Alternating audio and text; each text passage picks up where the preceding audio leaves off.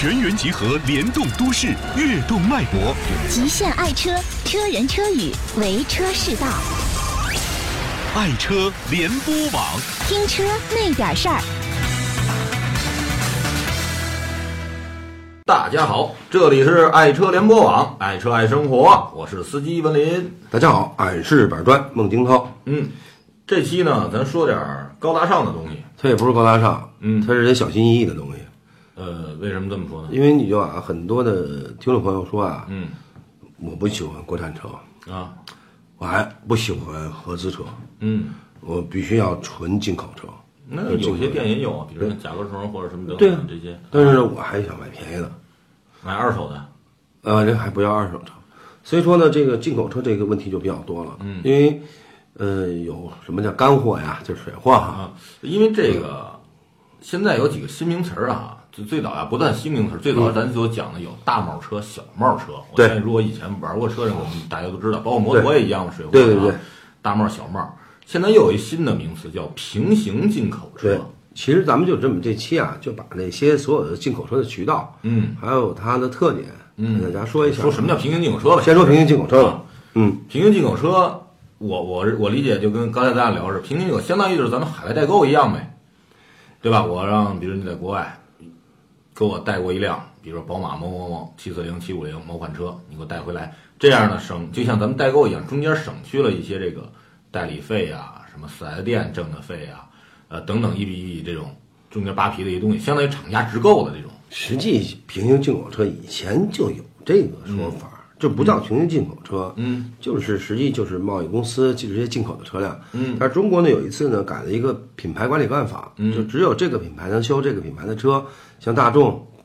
授权，他才能买他的甲壳虫，途锐，啊，对，就这些车来讲，包括福特不也这样嗯啊？所以说呢，那时候呢就由由品牌自己控制自己的进呃进口的海外产品拿到中国去销售，所以它价就是说格非常高，我只能在四 S 店去买到。就没有办法渠道，是但是那时候好多不是有时候在天津能提到什么小贸车呀，对对对大贸车嗯，那些可能就是相当于走私车吧。对，所以现在平行进口车呢，实际就是说，如果我有汽车经营权的贸易公司，我可以在国外进行采购。嗯，国外采购以后呢，我们当然说你要买这些平行的进口车的时候，你要注意几个事项。首先，它是不是真正真正的是渠道过来的啊？首先，嗯嗯呃，得有货物进口的说明书，或者是这证明嘛，过海关报关关单嘛，你得有关单，第一有关单，然后随车检验检验单。嗯对吧？就商检嘛，我商检这车是可以商检的，对吧？嗯，呃，车辆一次性的证书，这车辆的证书是是，对吧？嗯。然后车辆的购买发票，嗯。呃，然后这个车的所有的电子信息嗯。啊，然后呢，凭这些证儿啊都出示完以后，然后我们在中国的还有中国还有一个强制的三 C 认证，啊，就证明这车哎可以在中国，它属于呃它属于可以销售的范围之内的车型，它不属于非法车型，哎，然后我们再去真正的补税。实际呢，我们这个一算这个数来讲，就是平行进口这跟我们原来说你去大众店去买甲壳虫一样，但是它减少的只是哪个环节呢？就是四 S 店所控制的那个环节，它品牌嘛，自己品牌所控制的环节。等于呃也不是说我从国外厂家直接提车，也可能是当从比如咱美国买美规版的车，咱也就是中规版、美规版啊。就是我从美国的四 S 店，嗯，肯定它价格跟中国是有个差的，对对吧？对税收等等哈。对我从那儿直接买过来，对我只交一关税嘛，对，交一关税也也，但还没有达到最便宜，就是我直接从厂家进。对，但是摆脱了厂家的一个限制，对因为厂家最终在加价嘛，嗯嗯所以说它真正的比就从四 S 店去买那些车，就是厂家管理渠道、嗯品牌管理渠道进行买那款车的要便宜百分之十到二十之间。嗯嗯嗯。嗯，其实可以往小了说，可能有一就跟咱国内买车一样，你像一些像北上广这种大城市，可能比一些这个二三线城市买车会便宜。对对对，对吧？其实有些车在国外卖的很便宜，对。就是在国外、在国内以后它，它是我就渠道独揽嘛，嗯嗯对吧？你买不买也得找我，所以它价格加的很高。其实这种优势还有一些优势呢，就是说，呃，车型啊跟提车有一些优势，比如我们海外上市以后，新车上市了，我们就可以立刻哎，立刻只要你在美国，比如在美国上市的，我立刻可以上海市美美国买过这款车来，然后直接以自由海外采购，然后正统的海关报关直接进来就可以了。那我觉得这个像平行进口车，肯定我认从我个人认为，肯定有一点会好在哪儿，它的质量，包括它的一些这个嗯。呃配置，都会高于这个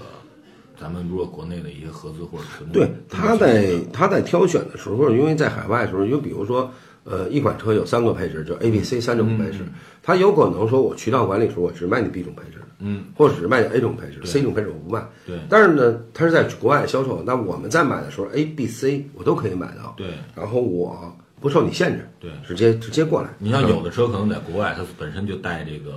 呃倒车影像，嗯也可能到中国之后，呃就没有了。对减配也好，或者是等等原因，或者有的车带 ESP，可能在中国可能就没有了，嗯，对，对吧？或者一些附属的什么电动窗帘啊，或者等等这些啊。你比如奔驰有一款车是没柴油的，嗯是在、是在四 S 店是没有售这版的，但是那如果平行进口的话，就可以买到这种柴油的。嗯还有一些特殊车型，比如说豪华的跑车呀、皮卡车呀、房车呀，都可以平行进行购买，对吧？而且最大一点还有一个特别亮点，就是说，呃，改装车，嗯，改哎就是厂家改款的改改好的车型，嗯。我直接也可以进来去你像那个奔驰，它有，对，它有改装的。对，有改装的一些，就是它原厂改装的车型，因为我觉得进口车就是纯的平行进口车，可能它的车的质量会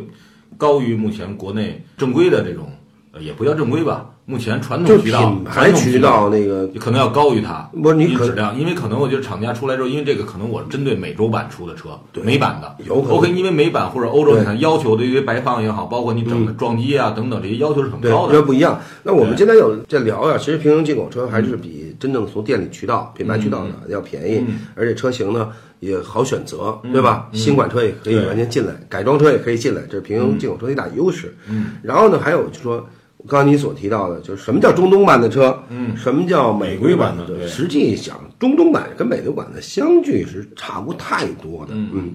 原来我们记着本田有一款叫雅规版，有一个叫美规版，对，叫进口车，其实呢，当时就是 logo 不一样，但是呢，其他方面也不一样嗯啊。但是美规版跟中东版实际差不太多。一般的说，中东版的，就是说，比如说它销售的，一般的就是八连、嗯，伊朗、伊拉克，你看你的卡塔尔、沙特，就是中东国家吧，对吧？嗯嗯，其实中东版的，就是认为呢，就是说大家为什么比较喜欢中东版的车呢？就因为它一是它性价比比较高，在那些都是不差钱的地方哈，所装配的质量，包括装配的性能，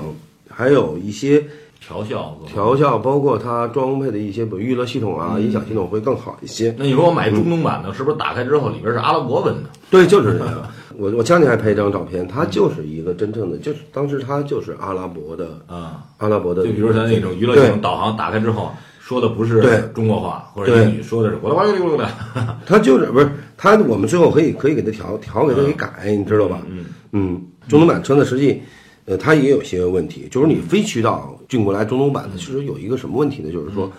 它的品牌它不给你修，比如说你中东版有丰田的霸道中东版的，这都不不给保修，这是一个最大的问题，你知道吧？嗯，但是现在有这样一个，就是叫这三保险。对，呃，我听说就是可以给这个平行进口车上这种三保险。嗯。但是呢，这三保险呢也有一定问题，就是它只是保的这个发动机、变速箱几个这个主要的零部件。嗯嗯嗯，比如我反光镜换掉了，有可能您真是不好赔，因为首先来这个规格制式是不一样的，对，有可能包括尾灯壳儿，你看有包括电路都不一样，对嗯，电路一是它走线的位置啊、方向啊，包括你看它那个最简单车的大灯，嗯，可能尾灯那个壳儿，咱们有些是白色的，嗯，但是有可能在中东版它是黄色的，对对对。因为在国内没有这件儿。对，嗯，你买到在国内能买到的，比如是咱们中规版的，嗯。或者美洲版的，嗯颜色是不一样的，包括你的所谓的一些这个里边零部件儿也是不一样对，包括你那个比如导航啊什么这些都不一样这些东西。是，因为这个，我觉得这个中东这个平行进口车现在可能大概能优惠比咱们自己那种传统渠道买大概能优惠百分之二十左右吧。嗯但是我觉得随着现在这个汽车市场的这个嗯促销也好啊，市场现在这个也不都不太好。你像奔驰啊、宝马也在卖一些这个进口车，我觉得进口车这种平行进口优势越来越小。因为它有中国有一个强制的三 C 认证，据我所知，这三 C 认证是特别麻烦一件事。嗯嗯嗯，你要是弄到十辆车左右来做一个那个平均的测试值，包括你排放等等，这个大概做下来之后，可能要一百五十天的时间。嚯，嗯，就是来，因为你进到中国，中国要认证你这不是拿一辆车来认证，你进口商你拿出几对对对辆车来，，拿几辆车来认对证，对，所以呢，这个是一个很长的一个时间。为什么你看好多这平行进口都是极其高端的豪华车？嗯，因为这样我摊成本好摊。你总共你说进一车二二十万、三十万，你再做这些，那不可能，都是很高的车，对。嗯嗯，然后再说一下吧，刚才为什么说中东版跟美国版、美规版基本差不多呢？实际这个是一个概念的一个模糊的一个概念的形式。嗯，因为中东版我们想就是销售中东嘛，美规车呢，它一般的是在北美啊，它它的这个地区进行销售的，它俩特性是一样的。对，其实就是一个中东版跟美国版，其实就一个，为什么我刚刚我说一样？其实概念一个混淆，就是说中东版是完全为中东。这些国家设计的，当然美规版的，完全都是在美国跟北美地区销售，啊，包括边邻的一些国家，有可能是加拿大吧，有可能就是相对国家来销售地区，就是按区域不一样啊。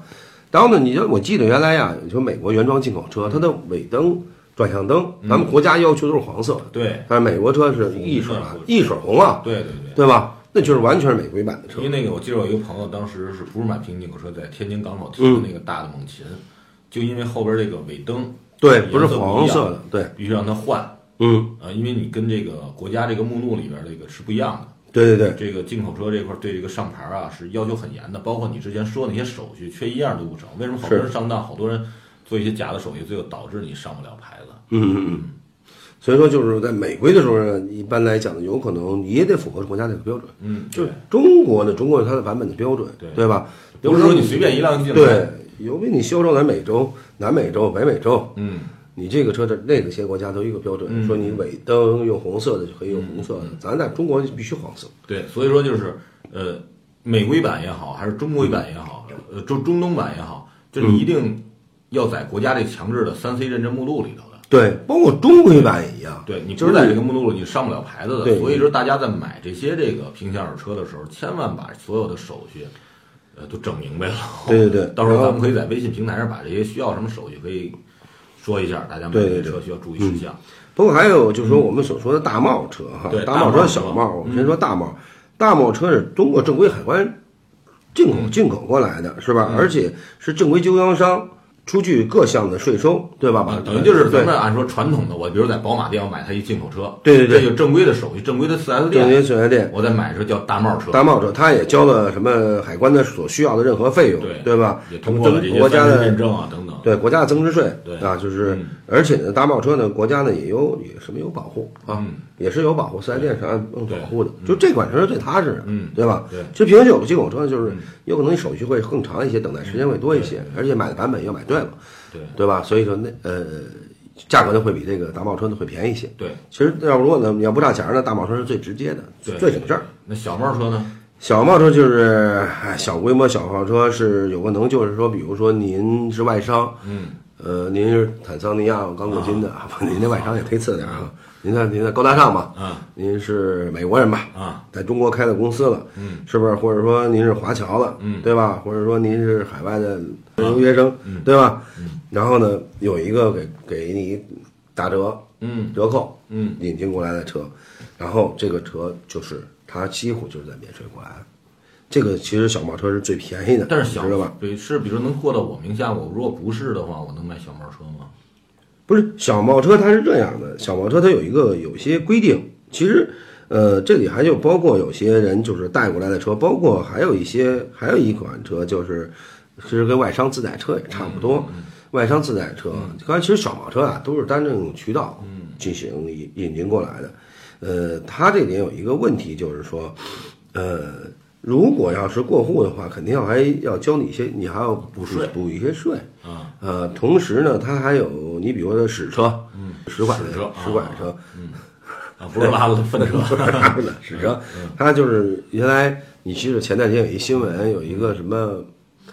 巴基斯坦一个大使，你记住咱打电话还说这个，这哥们儿就是专帮人买路虎嘛，嗯嗯，然后他就他得有一个前提，就是我非常便宜，嗯，五年以后你过户，嗯，他我使馆用车，嗯，然后你先用着，牌子都有，五年以后才能过户给你。嗯，就是说你在买这些车的时候呢，有可能在车的所有权的时候，当时不是你的，对，然后过一段时间以后，你才能够过户，过户给你。嗯。嗯，那个那个人给抓了，后来就是巴基斯坦那个。投机倒把罪，对，我不知道叫什么罪了，所以说给抓了。所以说这个小贸车的价格比较便宜，嗯，有可能真是让刘先生带因为它可能确实免了好多税。对对对对对因为你现在咱平行进口也好，大贸也好，平行进口车你回来也是要补税的，对对吧？百分之二十多的那什么销售税，包括增值税等等这些税对费，，它就是采购价便宜了，你知道吧？对就是在国外的采购价便宜了，但是中国，呃，不管你什么方式进过来吧，对，你税金是得交的，税是对报不了的。对，所以小买车的时候，人对方少赚点了，对嗯，你这税该多少还得交。对，所以就但是小毛车就牵扯一个问题，就就是为什么小毛车是最不靠谱的车呢？你就像那巴基斯坦那哥们儿一样，嗯，现在那个车那全很靠谱，嗯，那等于就是现在如果说买小贸车，因为这小贸可能现实的名不是我的名下，有可能我是以企外需要企时间，的身份，或者是以什么的身份对对对买的这个车，对，对吧？然后呢，就跟所谓现在经济适用房吧，那是给你的一个福利的东西，哎对，其实这个跟经济适用房是才能在上市交易，或者是等等，对对对，哎，这概念。不是还有一点，比如好像是经济适用房，还有那个叫什么房来了，两现房吧。房啊，两现房，如果现在你这个期限中间要卖，嗯你是按目前，比如说当时一百万买的，一平米，比如你五十平米，一平米两万买的，嗯。然后你花了一百万买了这房，但是你现在呢想卖，那好，现在给你做价，你这个区域现在每天升值了，嗯升值到三万一平米了，嗯，那对不起，你这个房，那你先补齐，按三万补齐，啊，补齐了。我靠。原来你不是原来你是两万买的呀？嗯，你五十平米花了一百万嘛，那现在你交一百五十万，然后他又给你，然后给你产权，所有的产权由去由你可以去卖，还是。所以说它是要控制的。买了买了，对，它一般的外商，比如外商自带车，一般的三到五年的一个监管期嘛，嗯嗯。呃，过了监管期以后，你才可以进行什么，但是有风险平，行进口车就区别这两种，咱之前说的大贸跟小贸了。对，嗯，但是我一直在担心，就是平行进口车进来之后，会有一些哪些不好的问题，或者是一些问题在哪儿？肯定会有问题，它有好的地方，就有不好的一些东西。不是，我觉得好像有有有这个问题是存在的一个问题。我们还是说买车不是买电视机，想看不看就换一新的对，它也有这问题。你比如说四 S 店所销售的车辆，就是说它大贸车，它有可能比如说宝马它有 M 四这款车，但是呢，你想买的有可能平行进口车买的是 M 五、m 五呢在宝马还没没有完全引进中国，它只卖 M 四的时候，你买 M 五了，如果出了问题，对撞击了对。你连配件都没有，修都没法修，对吧那？有可能有配件，您等着吧，那就用过来，那就是几个月的时间，对对吧？等吧，嗯，这可能在今后的维修上是个问题，是个问题真，的有可能说三包保养，是正常的保养，有可能都解决不了，都解决不了。对，有一些可能人家用的机滤或者跟你的这个机滤可能不同型号的，那你可以拧不上去呗，对，是不对不对口儿，对所以这都是问题。对，这里有中还有一个问题，就是像中东版啊跟美规版，它有可能在国家进入国家的时候，它会有灯不一样，什么情况不一样，它会卡海关会卡你一道，对，对吧？然后你真正在使用当中也是不一样的。你比如说，呃，像原来我们聊的，就说说中东版的空调是极凉的，嗯嗯，对出宫版它那阵儿就热呀，极凉的，但是它暖风就差一些，就是说它暖风升温就慢，嗯，而且它的整个布线又不一样。然后你还得想一个，比如美规版，它的压缩比有可能跟咱们国内的是不一样的，对吧？你的燃油标号，为什么有的车说效多的之条也前就说，哎，哆嗦也好啊，或者是经常你要去做做积碳清洗，或者经常做做这油路清洗，所以这些进口车买回来之后，其实有的人可能为了面子，嗯。你看我是纯进口的，啊，其实从我的感觉来说，呃何必这样呢？除非你有钱，其实钱多的，不知道怎么都无所谓，还是正经。我觉得四 S 店买的，一是从你其实大贸比较踏实，哎，踏实，一是你维修保养没问题，而且大贸车进来之后，它销往中国的进口车，它也是这个都是进口车，但是也是分区域的。对，我销往中国，它不会是把中东版放在放你这儿销售，把美规版因为可能放在你你中国销售，有可能从你的燃油压缩比啊，有可能你车辆的调校啊，对各方面东西是适合你这个中国路况或者中国实际情况的。对，因为不可能拿，为什么他说欧洲的车，呃，跟就碰撞实验跟咱们的 C N Pack 是不一样的，嗯，对吧？它这都是有差异化的。而且我觉得中东版的车油耗肯定会高，因为那边车油不大油，对吧？所以发动机下调又给你打到最大功率了。对对对，因为咱们每每辆车的呃，在出厂的时候到咱们手里，这个车的这个最大功率都是有一定控量的，没咱调没给它发挥出来的，是。可能是根据你中国路你最高限速，根据就是路况，然后根据你的空气质量，嗯。然后还根据你的燃油标号，对。都有关系。我是调的是很经济模式的，是。但可能中东版的时候，可能把你的 ECU 当时出厂的时候，这个预设值刷的很大，嗯，哎，你可以大马力去跑，因为可可能包括德国，你说到没公高德国高速没限速，你可劲儿跑呗，是。可能随便一个车弄个小，咱说以前桑塔纳没准都给给你标二百多，反正就是总结一下来讲，就是说最保险的是大贸车哈，嗯。当然这也最贵。呃，然后说那个平行进口的，我觉得车型啊，你也不用太另类哈，嗯。追求买国产的，就国外的最新车型都拿过来，嗯。就是基本的国内能有的，或者说大贸车能能够解决的，呃，能够大贸车有这款车型，有可能我买平行进口会便宜点儿，我能保证能修，嗯。这第一点就可以了。然后至于东东版的话呢，我建议还是敬而远之就完了。对。美规版它有可能配件儿都不一样，呃，布线也不一样。对，然后呢，小贸车呢，话说回来，如果真便宜，说那个那信得过的。那那就是你亲姨夫，对，你亲亲姨夫就就是外资的，人就弄了。亲，亲爹都信不过亲儿子，然后人能订一车你就开，嗯。这个也无所谓。但是没有什么关系的话，我觉得还是踏踏实实躲吧它远点儿。而且一是我觉得你买平行进口车，这个可选的车型应该是很少的，因为它要说进入中国的三 C 认证，包括以燃油经济的一个认证的话，它首首先经销商要有很多的车，同款的车来做一个测试，对吧？然后它肯定刚才也说了，为了它的成本最大化，它肯定不会弄便宜的车，嗯它得摊成本嘛，所以它肯定都是一些豪华的车，但是也就是那几种，你的选择余地很小。嗯，不像说可能去四 S 店你去看那些余地比较大，而且这个平行进口车呢，在中国现在有几个这个所谓的保税区吧，叫自贸、自贸什么保护区哈，嗯，这这种呃，我觉得并不是很多，大家可能在购买上也不是很方便，包括好多人现在也打着平行进口车，我能帮你买平行进口车的幌子去骗钱对，啊，他可能给你买的不是平行进口车，或者给你买，跟最后你买完之后根本上不了牌子，是，嗯，就是还是把鱼龙混杂，因为这个东西在中国才有，去年才有的，好像去年才有对，啊。包括咱们的这个自贸区也是才有，好多的法律法规啊，包括一些东西还不是很完善。嗯，而且大家对这东西呢，我相信，呃，您也不是很了解。当不是很了解，又是好几十万的东西，甚至上百万的东西，大家悠着点儿，对眼睛多擦亮点儿。我觉得反正还是来讲，其实这么讲吧，我觉得，呃，毕竟说实话，中国的税收还是高，嗯实话实说。呃，又国家又不愿意剥夺你纳税人的光荣感，嗯是吧？所以说，我觉得也没必要去完全追求。其实有些合资车也还不错，说实话，对，对吧？呃，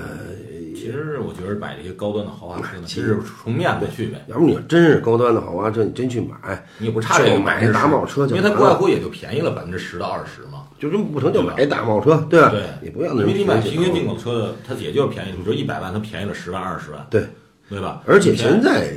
他们互相也降价了，对呀、因为现在这个车市最近在反正中国来说，这个嗯整体不光中国，世界上车市现在都不是太景气，对对对，所以呢，现在一些进口车价格降的也可以，包括经销商也把自己的利让出来很是多，也可以接受，是吧？嗯，对，所以把今天把这节目就是说这些车都给大家分细分了一下，嗯呃，买车呢最踏实的还是大贸啊。对其实别的就也不说什么了哈。其实平行进口车对嗯平行进口车可能是一个潮流也好，或者现在新兴的一个东西。对，咱们不反对它。如果您有一定的鉴别能力，哎，也有一个经济实力，您可嗯以去考虑它。但是如果大家您没有太多的鉴别能力，或者太多的时间精力跟它耗在这儿，哎，您就踏踏实实整一大帽儿。对对对，嗯就行了哈。嗯，好，爱车联播爱车爱生活，我们会在手机的微信公众账号会把这期节目刊登出来，对，大家也可以在我们的话题，大家可以聊嘛，探哎，讨哎。我们今天聊平行进口，您也可以跟着我们一块儿，咱们聊聊这个。您对平行进口车有什么看法？对您认为它好在哪儿，不好在哪儿？嗯大家一块儿去聊。包括我们每个话题也一样，大家都可以参与进来。对对您有什么想法，多跟我们沟通。然后，如果说您的想法非常好，呃，您也有相对的一些方面的经验，您可以有机会请来到我们节目，大家一块儿做期节目。嗯嗯，好的，爱车联播我们就到这里，好，再见，再。见。爱车世家品质声优，由爱车联播网荣誉出品。